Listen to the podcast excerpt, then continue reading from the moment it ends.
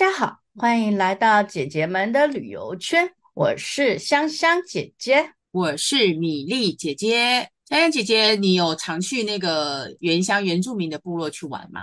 过去我任职那个非营利组织的时候，有很多的专案都会接触到很多部落。其实我很深深受感动，其中一个叫做推动文化旅游计划。那其中呢，嗯、我就有到屏东的乌拉鲁兹部落，就是那个屏东太武国小这个曾经的山上的所在地。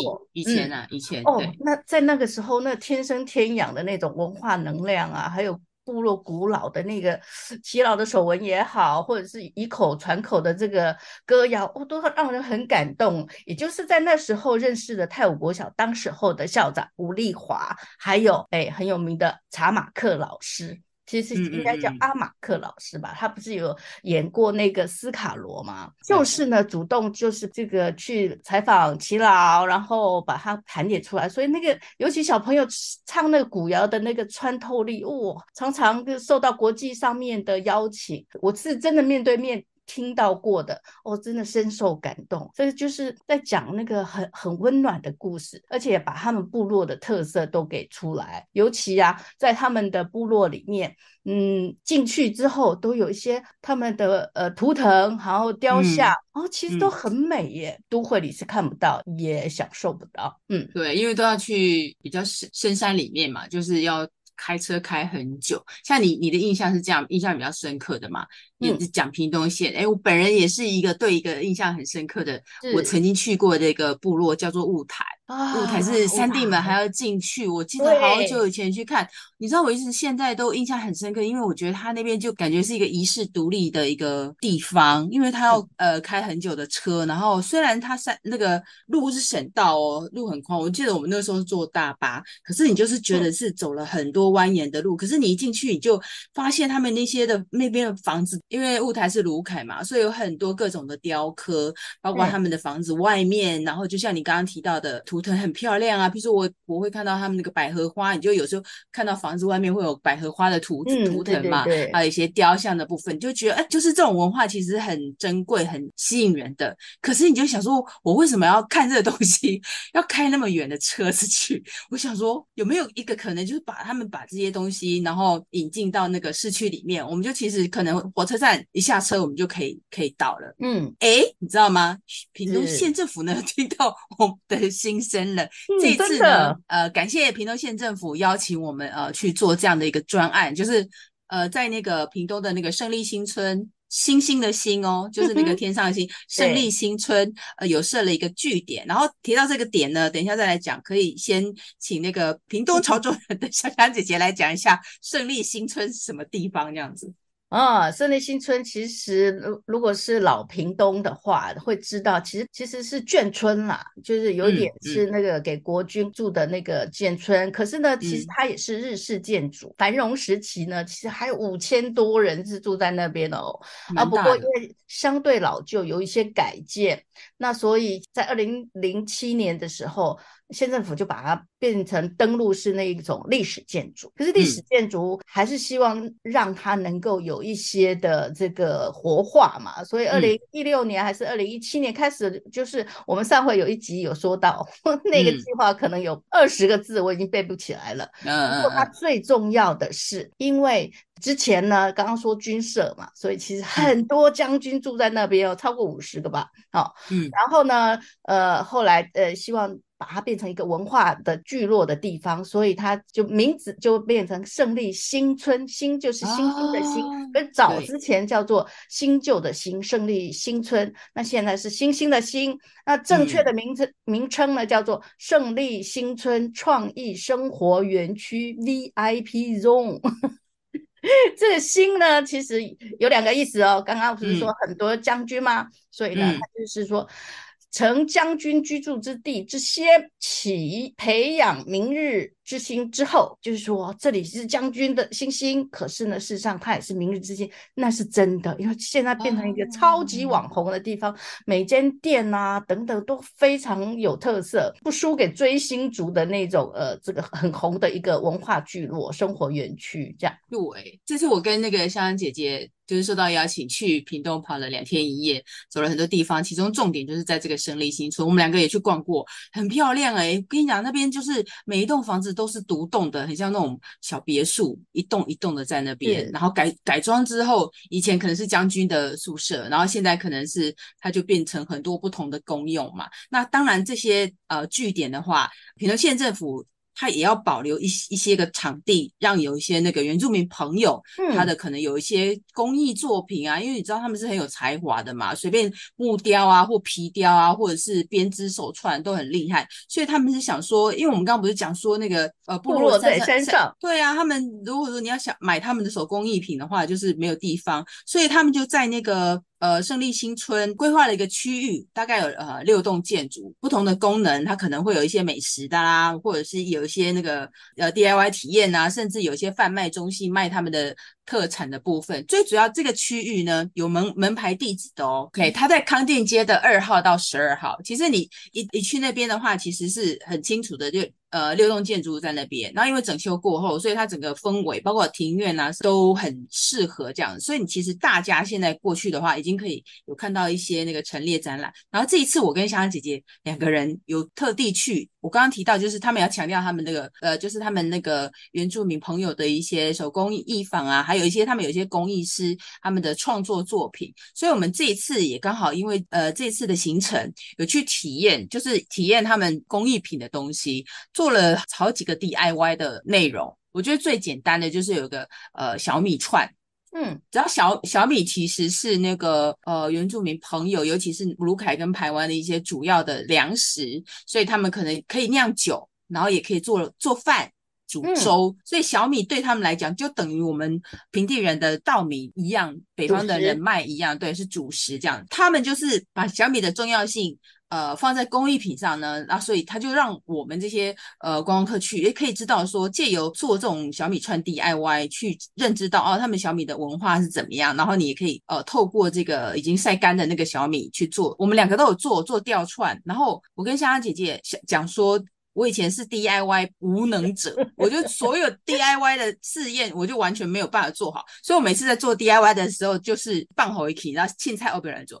然后那个小米串 DIY 是这次我觉得重拾我 DIY 信心的一个真正的体验。对不对？香香姐姐也有做嘛？哇，那做的那个非常那个哎，呃，小精美，而且有 特殊含义，就是 果然还是要有一点点思考，然后做出来的东西会更精美。我简单讲一下那个小米串 DIY 的过程，当然就是你要挑那个晒干的小米，因为小米有时候可能它像个尾巴，或者有时候是横的、竖的，就看你喜欢哪一个呃形态，就挑三串起来嘛。那你要把那个。它下面不是有梗嘛？就是上面有，然后你就是在那个梗上面用毛线，就是你挑各种颜色的毛线把它串起来，然后在最上端就打个结，然后其实你就可以把那个一整串当做那个可能一个装饰品，挂在墙上或挂在门边是一个装饰，这样就可以。选颜色的时候呢，我其实很还蛮有私心的，他就是毛线那个呃示范的人员就把那个很多毛线放在那边，我选了三个颜色，我选了蓝色、白色以及绿色，然后就跟香香姐姐讲说，你看得出来我的用心良苦了吗？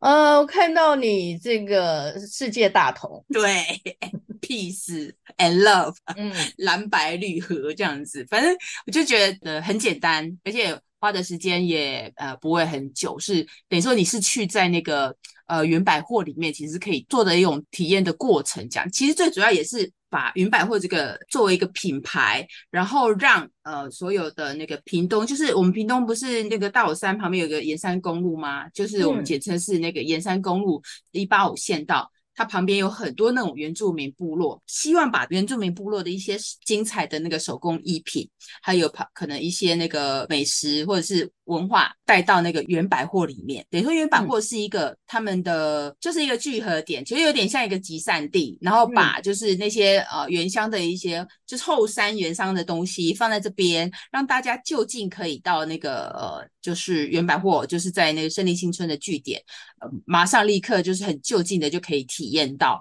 感受到，然后可以知道。呃，就是一些原乡的风情，包括可能他们对于美学的感想啊，还有一些呃料理呀、啊，甚至可能还有音乐等等这样子，嗯、其实是还蛮值得住。这里我我想补充一下，就是啊，我过去不是在非营利组织吗？其实我有认识到，其实风土是可以创造价值的，尤其在、嗯、呃体验经济时代啊，人跟那个在地文化是很重要的。一环啊，所以我们的部落它在山上，嗯嗯嗯，可是它的文化感其实就可以聚合在一个点上。原百货就是有这样的美意，那它让我们这个一下子还没到，没办法到山上先先感受，之后想要深入的时候，就可以从这个聚合点再辐射到各个部落去。然后呢，我们这样就可以深入认识，然后而且去关心我们这个原民文化，然后感受他们的文化之美。然后呢，事实上，其实，在原民那边可以有呃长。尝到原原名原味的体验旅程，这个我觉得这个是真的很好的一一个安排耶。原百货，对，它其实就是看“百货”两个字就知道他们的利益，就是一个容容纳很多那种原乡的产品东西，大家可以在那边吃喝玩买看。其实意思是这样，他们自己还有设计那个呃 logo。我们有，我们有有拿到原百货的精美小礼物，是一个小袋子啊，然后他们的 logo 其实就是有有山跟太阳的一个 logo，就是把他们这个原名整个原名的一个图腾都表现了出来，我觉得还蛮可爱的。那香香姐姐好像也有做相关的 DIY，对不对？是哦，做了什么？这个 DIY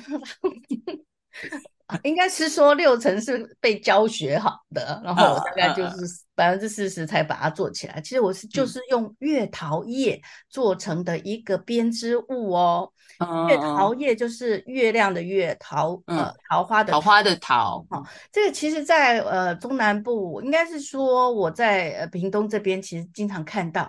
那最重要的作用是什么？为什么那么知道呢？从我妈妈、我姐姐、我阿姨都有，我都有参与过。他们用月桃叶来包粽子，哦，那个香真的不一样，跟南部种跟北部种可是不一样的，因为它有在南北香吗？也没有啦，因为月桃呢，它是属于姜科，有没有？它其实有一点点像那个野姜花，可是它又比野姜花的那个叶形更大一点。那再来就是它的那个花，真的是好特别，它是一串的哦。它还没开之前呢，就像大家如果知道那个玉米还没有被扒开呢，它就是外面有这个一个。包起来的地方，然后它要、嗯、呃盛放的时候，它就那个外面那一层就会爆开，然后里面的这个就像一串的那个葡萄一样，嗯、可是它不是葡萄，它是呃乳白色的。哦，我知道，很像葡萄。我看本人看过月桃花开的时候，对，它就是一串，嗯、就是一个有一个主，很像小小铃铛这样，小风铃串在那边出来。嗯、然后呢，每一小串它又乳白色，然后在在尖端的时候又有个小粉红，那小粉红呢、嗯、又炸开就是。就开放的时候，里面又有鲜黄色跟红色的那个花。哦，所以呢，事实上其实它要开花前是那个脱那个壳嘛，所以呢，嗯、因为看起来很饱满，所以其实我也民间也有叫它做含胎花，胎就是胎儿的胎。哦。重点它其实还有一个名字，有一些人是是觉得是了，还要再深究，有一些研究。他大家有听过有豆蔻年华吗？有豆蔻。对，豆蔻其实某种程度上面，它就是这个月桃。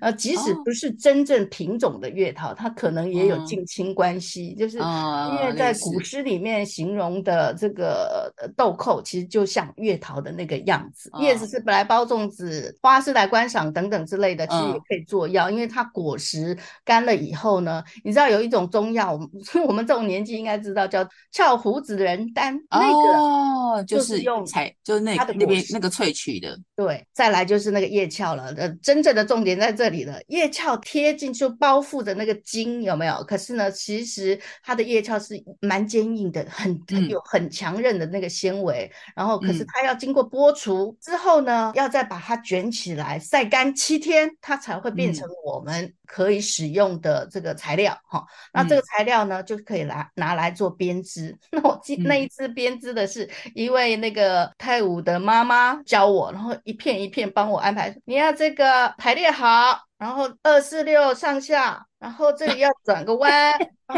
我手这个琢的，就是他他教给我的时候，我又用乱了，他只好又接回去。嗯、然后你。香香姐姐做的时候，我在旁边看。我本来也要做，后来看完之后，我就决定 放弃，因为她那天香香姐姐那天做的比较难，因为她那个其实是她要做一个篮子，嗯、就是可以放花或什么的。但其实大家如果说简单一点，你可以只做杯垫，会比较简单一点。杯垫就是、哦、是就是一三五二四六，然后就是那个交叉一下就好了嘛，对不对？我还特地去算过，他们那个都是已经材料准备好在那边，我算过了，大概有十条。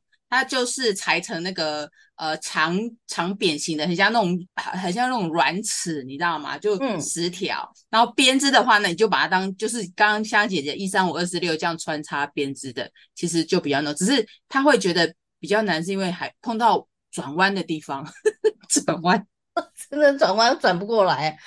后来呢？呃，最后快成 品的时候，那个妈妈就说：“你自己来吧。”然后她也要稍微裁剪一下嘛。然后我就剪剪剪，又是开始颤抖的那个不熟悉的。她说：“没关系。”剪到你满意为止，满意很重要哦。哦，我觉得 这句话有我有收下来，对。然后再来，我就请他教我这个那个部落的语言，谢谢怎么说？他说：“嗯、哦，这个有呃，就是北台湾的、南台湾的不一样，你要哪一个？”然后他讲了两个，我现在只记得记起来一个，叫做 money money，这好认吗？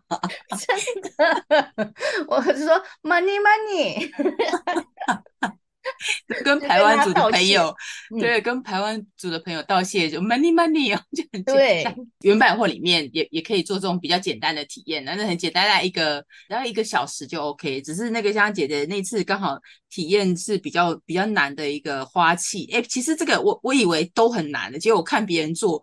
三两下就做好了，所以我觉得这 DIY 也要天分。是的，要天分，没错。对，看在在做的时候，其实都还蛮有趣的啦。就是我看香香姐大概完成品，她大概用了十。大概百分之十的力量，其他百分之九十都是指导老师在帮她做。可是就是过程还还蛮有趣的，你就是呃从无到有，就知道他们怎么样利用那个部落里面有的一些植物或什么东西，然后来做二二次利利用，然后或者是做一些生活的用品。其实就他们对于这种生活上的智慧，其实还蛮值得推广的啦。我们这次其实去 DIY 有有关这种工艺品的话，有有做了三种啊，刚刚是呃。小米串月桃嘛，还有我跟香香姐姐其实都有做啦，然后就是后来还有一个叫是皮雕工艺，厉害一点的人是要那个用刀子去雕嘛。那我跟香香姐姐，呃，这次的话就是请一个工艺师，哎，那个工艺师她是一个公主哦。是台湾族的美丽的美丽大方的公主，她的她的名叫做嘉玲季嘉玲，对，嘉义的嘉，然后菱角的菱，就是可以吃的那个草字头菱角，好美的名字哎。然后她她有教我们，因为她自己本身也是工艺师嘛，她的作品作品很漂亮，我们有去参观过，她的作品展示在那边，她可以做很多的，包括比较大型的，不管是皮包啦或什么的一些呃，就是艺术品的东西。那当然，他教给我们这些那个 DIY 小白的。的话就是会很简单的，我们就是做了一个大概是，哎，香香姐是做极限器，对不对？哦，对，极限器、嗯、没错，也是原住民的图腾这个陶瓮，然后在上面做一些皮雕的呃设计，然后之后呢，嗯、他们就会呃帮忙做那个钉扣扣，然后扣上之后。未来就会变可以拿来使用，嗯，对，米粒姐姐是做那个钥匙圈，不过她钥匙圈的那皮件是手部的形状，就是五根手指，因为我们是用模子，然后用锤子去锤，把那个皮，因为皮本身你要先呃喷一点水让它软化，你用锤子把那个一些那个算是模型吧，敲出形状来。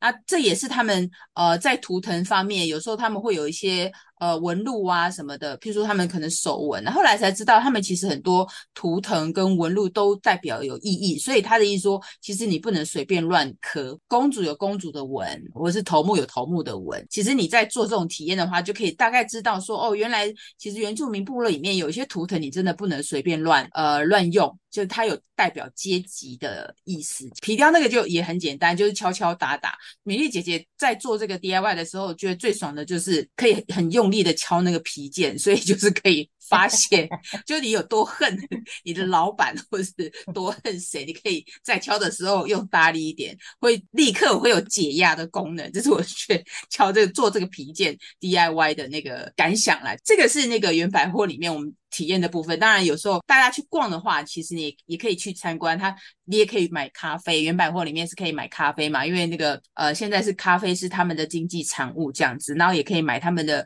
漂亮的服装，还有一些装饰品。那大部分都是呃工艺师呃放在原百货的据点里面的呃产品。那刚刚提到咖啡，嗯、其实咖啡我们刚刚不是有提到原百货是他们的前台嘛，就是把所有的产品等于说呃放在一个集中的地方，让大家一次可以看到。讲到后山的部分呢，就刚刚有提到咖啡，那我们就要去知道说，哎，原来他们这些咖啡。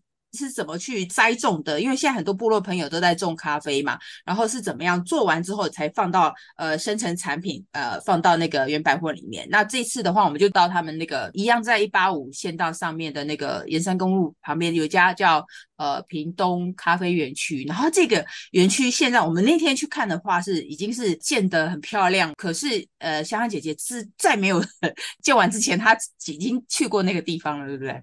对，其实也就是上次的那个文化旅游计划嘛。那我们呃到了泰武这边，然后想要看找一下我们呃原乡或者是部落有一些的呃作物或者是文化，我们这就可以把它发掘出来，包装成可以提供体验的那个部分。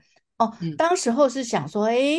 其实那时候泰武咖啡就是让我们注意到了，那时候应该有十年前了吧？嗯、那我们也也在这个的引导之下呢，我们就去到了咖啡制作的那个场地。嗯、可是它其实就是在沿山公路旁边，然后一个铁皮屋架设起来的。那当然有咖啡豆啦，或者是说有有一些烘焙的用具，可是相对是比较简单的。嗯、那这一次由屏东县政府邀请过去的，天呐，我觉得，呜，现在已经升级了耶，就是把原乡部落的这个产业升级成蛮有规模的。然后包含有这个咖啡体验馆、嗯、咖啡技研中心，还有咖啡展销中心三处厂区，把我们屏东原乡的咖啡给介绍出来。我记得我们之前其实有提到屏东有黑金。咖啡就是对我们其中的黑金之一哦。刚刚提到这个咖啡园区，是因为它已经其实已经呃后来重新就是整修过后，然后厂区也变得比较大，然后整个系统也比较完整。再加上它那边其实是刚刚提到的乌拉鲁兹永久屋的一个地方，就以前那个泰晤，就是之前有莫拉莫拉克风灾的原因嘛，所以有些山上的部落的朋友就呃迁村到这边来，然后这边。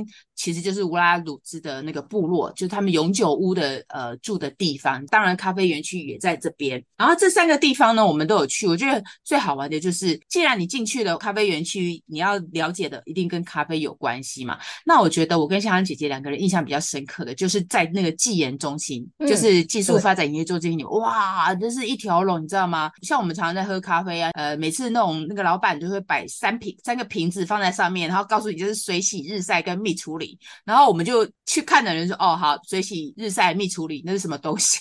然后这次去那个屏东咖啡园区，我它里面就是有很专业的导览人员，那个带我们的导览人员是一个很可爱的女生，叫做凯琳，她非常专业，在那边已经有十年的时间，所以她一套讲下来，她从那边种种豆子，大部分是什么时候收成啊？就是九月到十二月这个时间啊，送来的时候放到那个这边来是怎么制作的啊？你看她还有拿那个生豆子。对，呃，就是那个就摘下来的，其实那个咖啡豆它长下来不并不是咖啡色，它其实就是一个 红红的可爱的小果子。嗯，对对对，那是有果皮的部分嘛，所以他就拿那个果皮跟我们讲说啊，日晒是怎么做，水洗是怎么做，然后那个蜜处理是怎么做，其实就是都是让那个豆子就让它有多少干燥的程度。那当然这三种处理方式。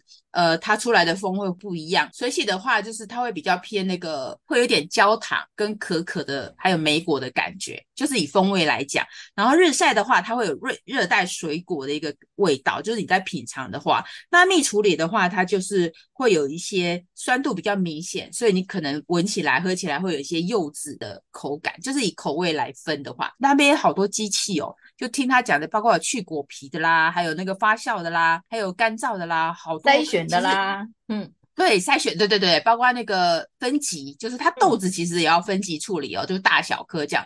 你去看就哇，我就觉得现就是现代还是要呃透过这种机器的去协助你，才可以做大量的那个咖啡豆的一个制作。中间还有我们还去见识了那个所谓的杯测，就是你知道吗？就进入到专业阶段，杯测过程好好玩哦，像安姐姐。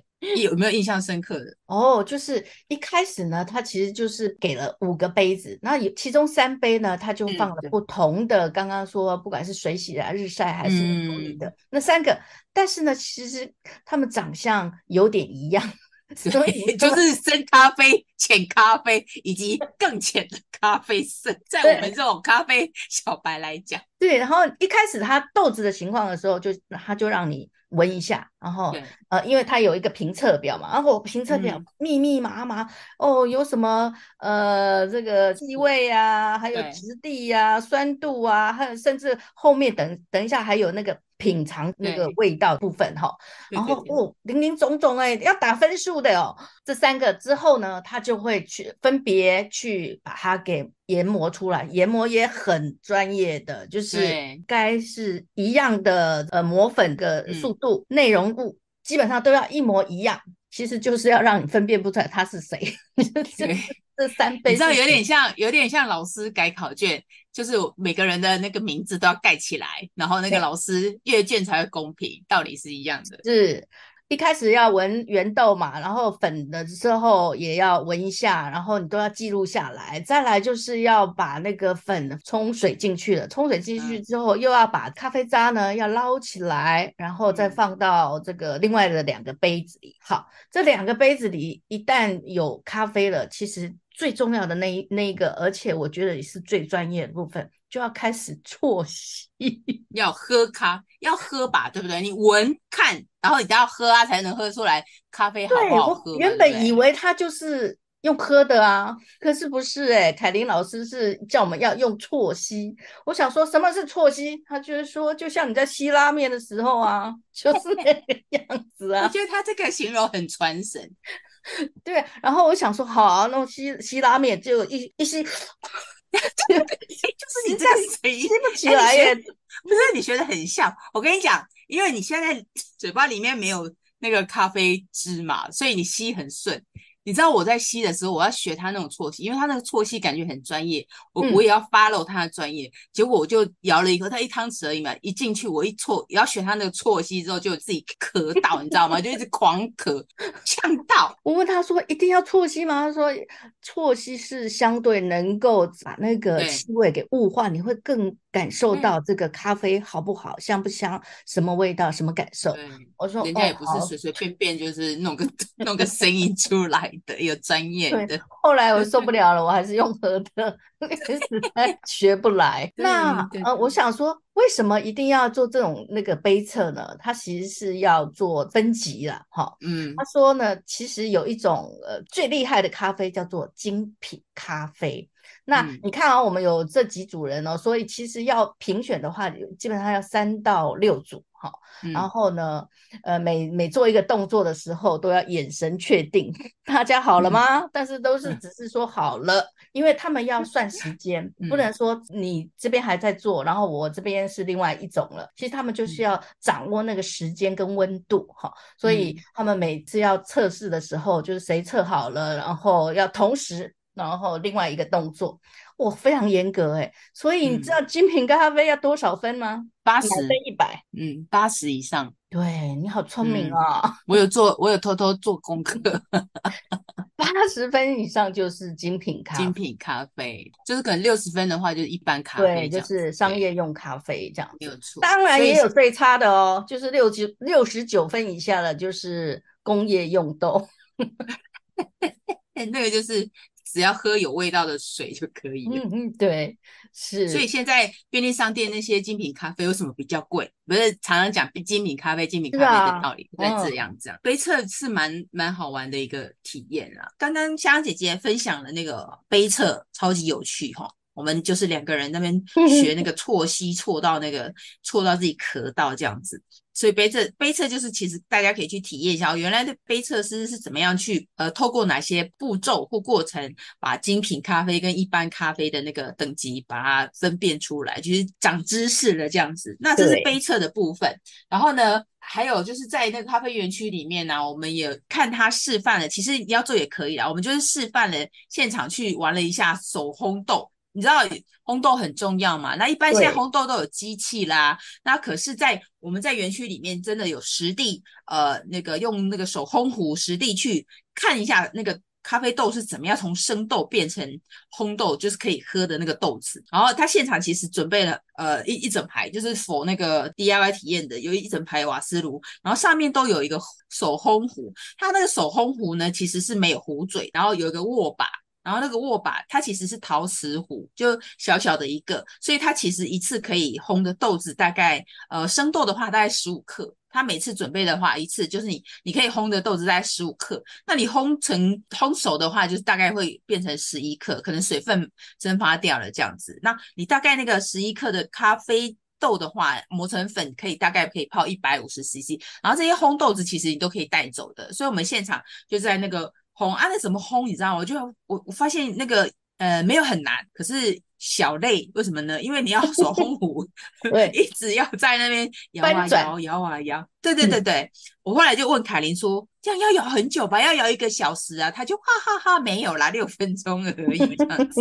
他说没有那么难，可是很很有趣。我就看他把那个豆子放进去嘛，然后他那个火大概是中火，就瓦斯那种那种中火。手烘壶要离火，不要整个靠上去，你就是要离火去弄，就有点像我们在隔火煮巧克力的道理是一样。因为如果你离火太近，那个咖啡豆一下就那个焦掉了嘛，会糊掉。凯琳老师其实。还蛮有耐心的，因为碰到米粒姐姐是一个十万个为什么的小孩，我就会问说啊，你的手左手左手跟右手为什么一定要右手呢？那顺时钟还是逆时钟？他都很耐心跟你讲说哦，顺时钟逆时钟就看个人的手感，你就是要一直不断的晃，然后你累了其实可以放下去。我就看我在拍这个影片的时候，我听他在那边晃晃，我就很想睡觉，因为那个。频率很一致，你知道吗？就听到豆子在那个手风壶里面，哔哔啵啵，哔哔啵啵，哔哔啵啵是后来，就是快熟的时候。可是，一开始生豆它要脱水的时候，你就听到那个有点像那种我们做那个沙包，然后沙子在里面晃啊，而且那个、嗯、听那个声音就知道，就是很有很催眠，像像嘿，我就差差点看到睡着，要六分钟这样。Anyway，可是后来的话，你跟你讲没多久，颜色就会变的，你就口透过那个孔那个壶口里面看，会变颜色，然后到最后快熟的时候。豆子都会很像那个爆米花，你知道吗？它在那个壶里面叫啪啪，听到那个声音，然后你就闻到那个焦香的味道了。嗯，就很像现场。我跟你讲，咖啡我最爱的就是磨豆子的那个味道。我觉得磨豆子的味道比喝咖啡本身还令我着迷。这样，然后再来就是手烘豆，就烘豆子起来的那个那一刹那，那个香气也是。很迷人，这样，就是烘豆的部分。那烘完之后，它就要倒到那个我们不是筛网里面吗？就要让它放凉。嗯、那时候米粒姐就想说，哎、欸，看起来好像很好吃，跟它偷刀，我就很想吃。然后凯琳姐就千万不要，因为你会烫伤那个豆子本身可能高达。对，他叫你冷静，请冷静。对，他叫我冷静，哈，我就冷静等放凉。然后他还讲说，客人会带回去，就是你要嘛，你家里有磨豆机的话，你就整个豆子直接带回去。那如果没有磨豆机的话，他现场其实。有磨好，然后那天我们那包咖啡我自己带回来了嘛，就很好喝。然后他现场就用那个滤挂，他们有那个滤挂的，就是磨豆子，然后承接，我就带一包滤去挂回去。然后他们的包装也做得很好，就是那乌拉鲁兹部落的那个外面的形象的部分，呃，就是那个包装盒其实跟他们部落就是很有代表性，这样。这是烘豆的部分。像我们刚刚提到的那、呃三个地方有个体验馆嘛，体验馆那边其实是可以体验做那个手冲咖啡。然后如果有在手冲咖啡的人，其实就大概就。知道，那其实很简单这样子。那因为他们这个咖啡园区自己有成立一个合作社，呃，很多那种小农啊。咖啡小农成立一个屏东的泰武咖啡生产合作社，所以你在那边买的、在那边做的，其实都是北大武山地区所种的咖啡出来的那个阿拉比卡的咖啡豆。他们自己有出一个品牌，这就是自己合作社推的一个品牌，叫“灿日大武山”，就是灿烂的明日。这是有机哦，有机豆的，是属于精品咖啡。等于说你到那边其实是可以呢，整个上下游就从产地到餐桌，你就可以知道他们的咖啡怎么生产的，然后怎么制作的，到后来成为成品。这就是很符合他们呃品牌的精神，就从后山到前台，嗯、你也可以买，然后你也可以知道他怎么知道他们怎么做。这是整个我觉得我跟香香姐姐两个人去那个咖啡园区感受很深的一个地方。然后哎，他们的咖啡还曾经是上到国宴的餐桌上哦。对，你就是体验的同时，那得当然你要买啊。那它园区里面有驻点很多那种靠近园区比较靠近后面的地方，它其实是有那种几个，就用那种集装箱，就是所谓的货柜屋啊，外面弄得很漂亮这样子。它其实是一个区域。然后我跟香香姐姐也要去逛两个地方。第一个我是去那个呃工艺品店，叫做无印良品，无就是无拉鲁兹的无，无就是我的无。嗯好，无意就是公益的艺，然后它是它也很多 DIY 体验，然后它里面也可以就是呃展示，就是说他们台湾族整个一个文化特色，包括它有呃很漂亮的编织网啊或者什么的。那我就比较印象深刻，它其实我是说，那有没有就是做 DIY 可以比较简单？他是说他们现在很流行做那种扩香石，把香气扩散的那种石，那它石其实是石膏的石啦，嗯、那它扩香石做很多的那种不同的形状，然后他他就拿两个给我看，其实。我觉得还蛮漂亮，它其实可以当装饰品，然后它也可以当扩香的一种仪器。对对对，然后他们那个装饰品里面就会放很多那种台湾的一些特有的东西，包括我看他拿的一串就有呃上面有装饰那个呃羊的那个角，头上那个角，他说那个是否男生用的，就是那种男女的意象呃很明显。那女生的、嗯、女生形状的扩香石的话，它就会放一些羽毛啊耳环做装饰，你就知道哦这个扩香石是比较女性化的。那那个扩香石你可以带回去。啊、呃，直接把那个滴精油点滴在那个扩香石上面，它就会散发香气了。这是扩香石的部分，就是他说大概很简单啦，就是可能装饰一些一些东西。如果你要做 DIY 的话，大概一一个小时就好了。这是里面的部分。然后另外一间呢，其实都是设计工坊了，就是一个 studio，它的名字很特别哦，叫做那个 Samiling，S A M I L I N G。我当时一看名字，我本来以为它是 smile，你知道吗？微笑的那个英文字，结果不是，它是 S A M I L I N G，Samiling 这样。它在台湾族语里面就是漂亮的意思。三米零，对对对，三米零，漂亮的意思这样。然后这里呢，香香姐姐有有那个 shopping 哦，她有贡献一下她的那个新台币。嗯，因为看到她那个编织，因为你知道原名他们有特殊的这种呃审美以及美感嘛，所以他们拼凑起来的那个感觉。嗯就会让人家很吸引、很吸睛，所以我就看到一个网状式的那个编织，而且编得很细致哦。呃，我就哎呀很心动的就买了。其实还有一个重重要原因，其实是听到他现场播放的音乐，就是泰泰武国小古谣队的那个吟唱的那个歌声哦、呃，让人家非常的陶醉，跟哦、呃、又看到美的东西，就不知不觉的把那个钱包打开了。之前我去的时候，我一直听到香香姐姐在讲古谣，我就没有感觉，因为我之前完全没有听过所谓的什么台，就是那个排，哎，那算台湾的古谣吗？对，台湾古谣，台湾的古谣嘛，对。就我在那个工艺坊里面听到，很空灵，哎，就很像那种呃山上飘下来的音乐，感觉一听就是那些小孩子，就是泰武国小的小学生在唱的那个音乐，很清亮，然后就很像山里面的那种精灵的声音，所以我就觉得。嗯很好听，这其实也是原名原百货里面要表达可能音乐的部分，嗯、就是其实原百货里面哦，很多包括是美学还有音乐的部分啊，其实都有它存在的道理。你看美学的部分，你看就让我我们香香姐姐立刻花钱买了一个，它那个是叫便利袋，就是网状的袋子，然后它是用棉线，它看起来小小的哦，嗯、可是它的颜色，呃，那个是工艺坊那个呃店主人的，他说他的姐姐二姐做的，他们那种对于颜颜色的搭配，其实我觉得还时尚感蛮强。你好像挑了一个提把的部分是土黄色，然后整个身体是咖啡色，就整个配色的感觉。呃，简单又很清爽，而且那个便利袋你可以，它可以扩充，它因为是它有弹性的嘛，对不对？对，可以那个便当啦，我雨伞啦，小钱包啊，拎着就可以出门这样子，对对对对，但是又有很有时尚的美感。对，然后这个是整个咖啡园区逛下来的感觉，我觉得就是可能大家去的话，如果说你要呃想感受一下这个呃风格的话，其实咖啡园区是一个很好逛的地方。再去看原百货，你就可以看哦，原来就是一个前台跟后山。互相连接串起来的一一个整体的原乡的一个整个经济带动起来，然后让那呃原百货的一个品牌的精神，透过大家去体验这个地方，然后了解，可能透过它的这个呃一个意象，然后你就更有机会，然后再深入到深山里面做更深度的一个旅游节目。最后，我可以跟大家讲一下，那个现在他们其实，在原百货，它前面是一个人行步道，所以偶尔他们假日的时候会有举办一些市集活动，在那个十二月。我们节目播出之后，就立刻就十二月十六号到十二月二十四号的中间的两个周六日，然后会有一个叫做屏东园百货山坡野餐去原来是生活的一个市集活动。然后大家去这边，除了可以看看买买逛逛的话，也他现场也也会有安排老师教你做各种各样的 DIY，包括刚刚香香姐姐提到的月桃编织的杯垫 DIY，那个都很简单，还有那个可能。花花编织的吊绳 DIY，其实你现场去都可以体验得到。就是如果大家有兴趣，还有时间也够的话，其实可以走一趟胜利新村去看一看两位姐姐赞不绝口的原百货到底是个什么模样。好，那这一集再次感谢屏东县政府对我们节目的支持。好，那就今天就到这里。OK，谢谢大家，拜拜。